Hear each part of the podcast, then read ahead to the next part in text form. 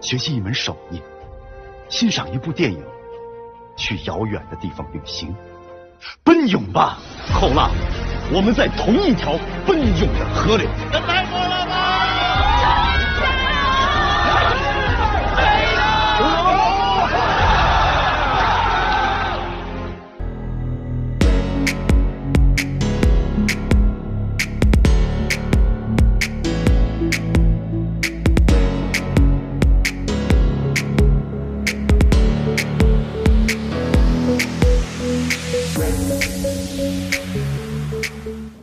大家来到自由发声，我是来自中国大陆的零零七。没有关注的朋友，请点一下小铃铛，谢谢。最近在中国啊，著名的那个党的喉舌胡锡进发出了一个言论，说希望中国呢要加强军备，要造一千枚原子弹。胡锡进呢，他是这么说的：他说中国到底需要多少核武器？现在的核武器够用了吗？老胡呢？昨天在微博中呼吁，中国需要在较短的时间内将核弹头提高到千枚以上，东风四十一导弹呢要装备到百枚以上。我们大家都知道，胡锡进呢是中国共产党的御用宣传大员，也是中国五毛、粉红和战狼们的一个最突出的代表人物啊。同时呢，他们也是中国著名的键盘党、口炮党、嘴炮党。什么意思呢？就说他们是一帮只会耍嘴皮子或者玩笔杆子的人。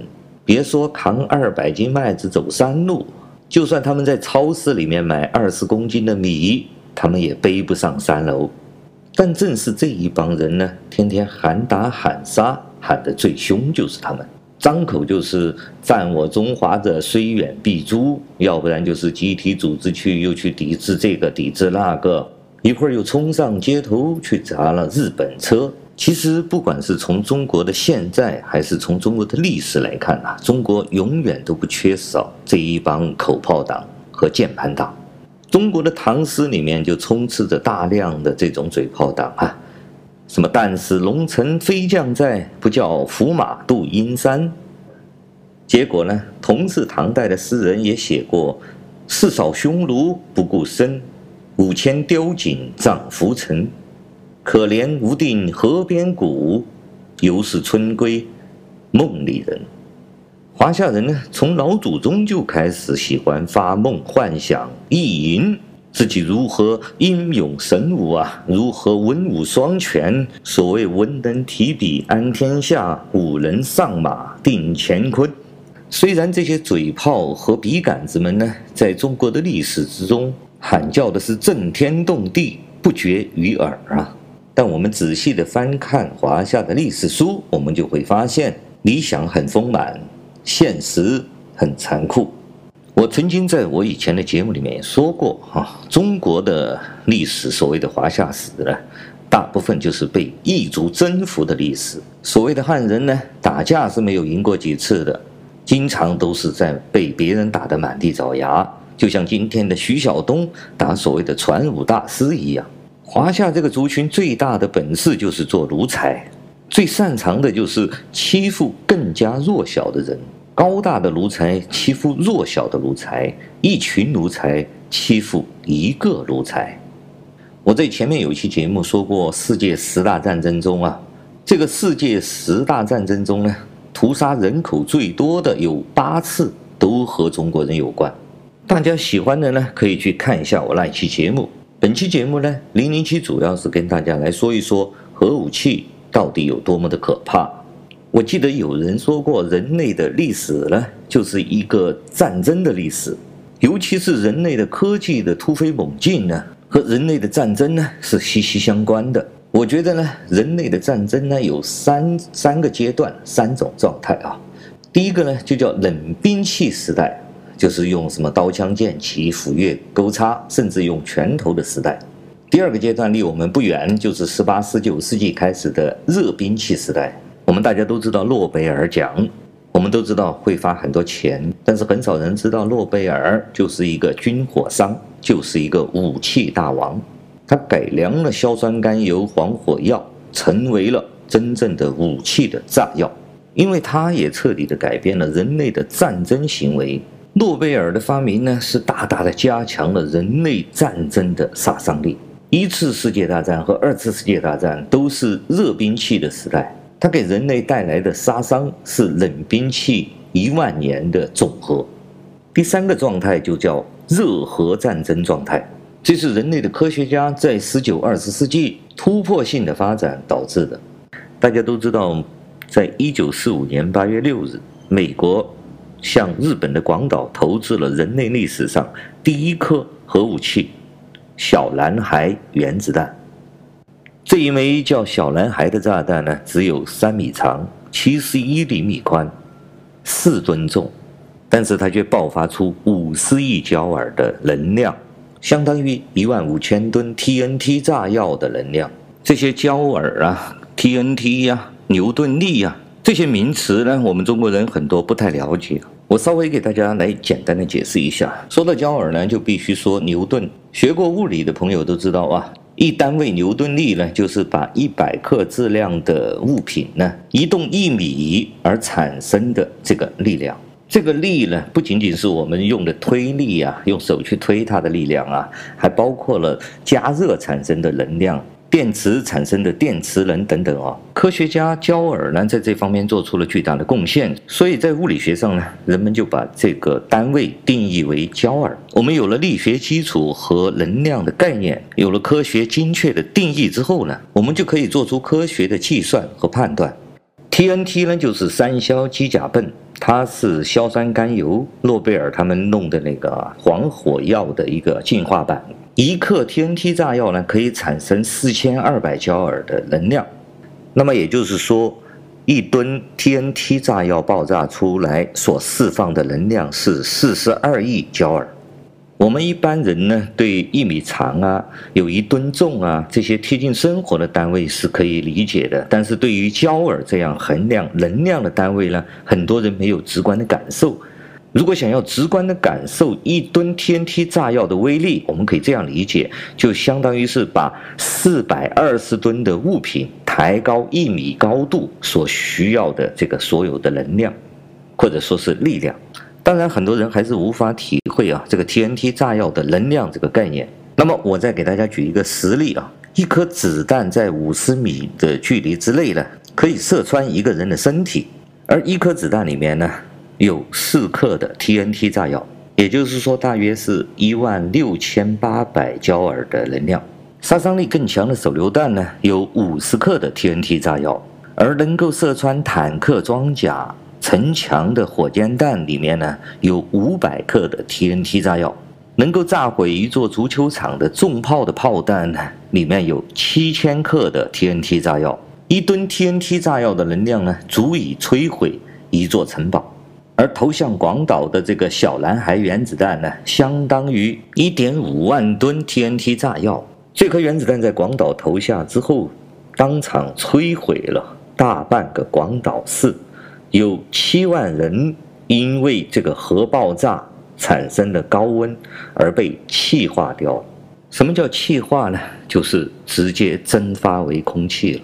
据统计呢，有九万到十四万人在这次大爆炸中死亡。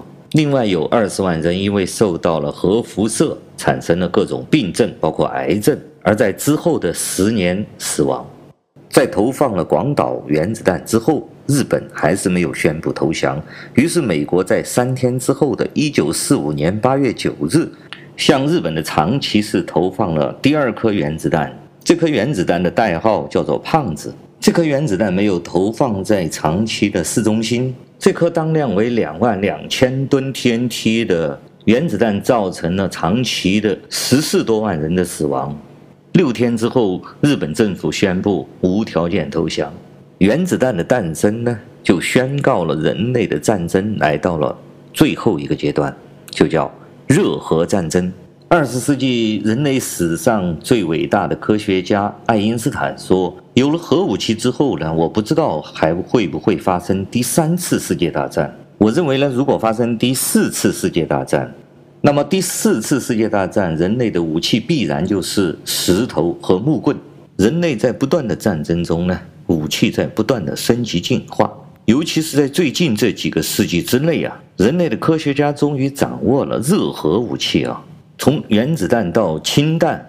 这个时候，人类突然发现，他们不仅拥有了可以毁灭整个人类的武器，甚至还可能毁灭掉我们所生存的这个星球——地球。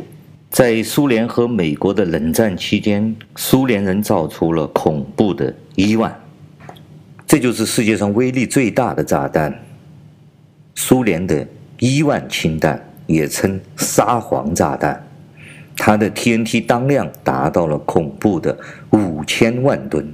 它还有一个名字叫做赫鲁晓夫炸弹。原子弹的当量呢是有极限的，而氢弹的威力是没有天花板的。这个恐怖的伊万沙皇炸弹呢，设计的当量是一点七五亿吨，但是根本找不到啊这样合适的试验场，所以说只能瘦身三分之二。一九六一年的十月三十号，五千万吨的 TNT 当量的大伊万在北极圈呐、啊，就在其他地方找不到地方可以可以做试验了，就只能在北极圈那里没有人的地方爆炸。这颗人类历史上威力最大的炸弹，它的威力到底有多大呢？它相当于四千个广岛小男孩原子弹的威力。它爆炸所产生的蘑菇云的高度，相当于七个珠穆朗玛峰。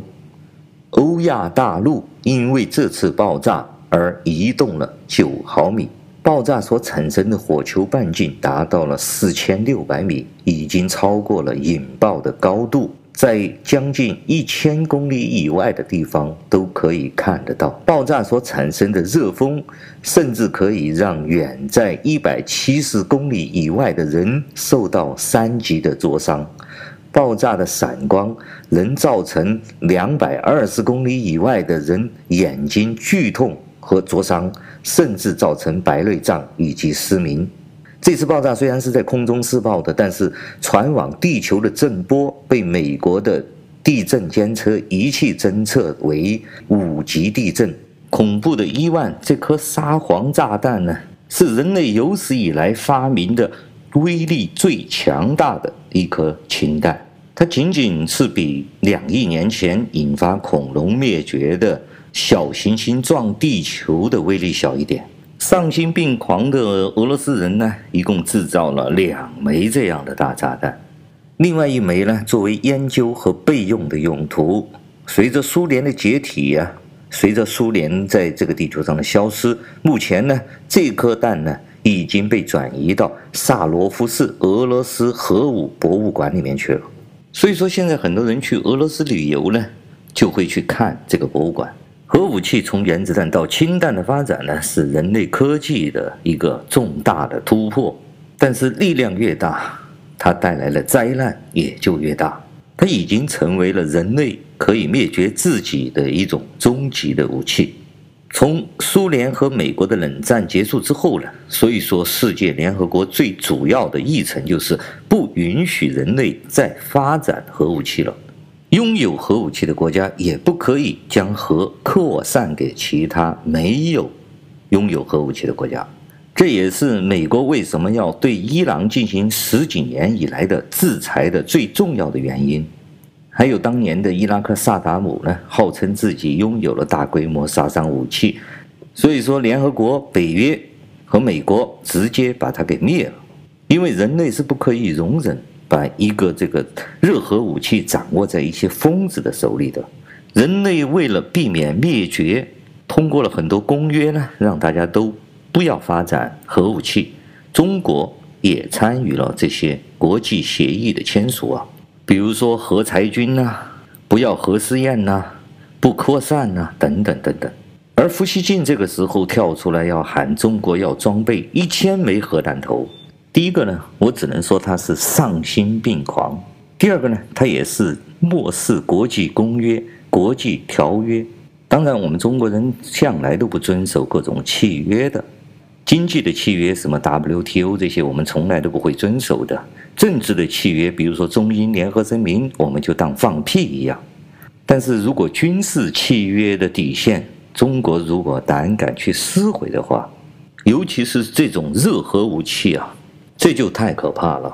我们中国人经过这三四十年的和平发展，好不容易呢，能够过上几天好日子，突然冒出一帮对世界喊打喊杀的战狼小粉红，已经让我们中国人的民意受了极大的损害。现在像胡锡进这样的党的喉舌，居然敢喊出要发展核武器，要拥有更多的原子弹，这样的言论就不简简单单的是使我们中国的民意受损了。他这是想把我们中国十四亿人都绑架在这个原子弹上面去干什么？去威胁世界吗？他胡锡进呢？假如只是一个普通的中国网友呢，我们可以当他放个屁，是一个小粉红的意淫而已。但是他现在是作为中国共产党的喉舌，向全世界发出这样的声音，这是一个自我毁灭的信号，这是一个绑架我们十四亿中国人民去做他们炮灰的言论。感谢大家收听今天的自由发声，我们下次再见。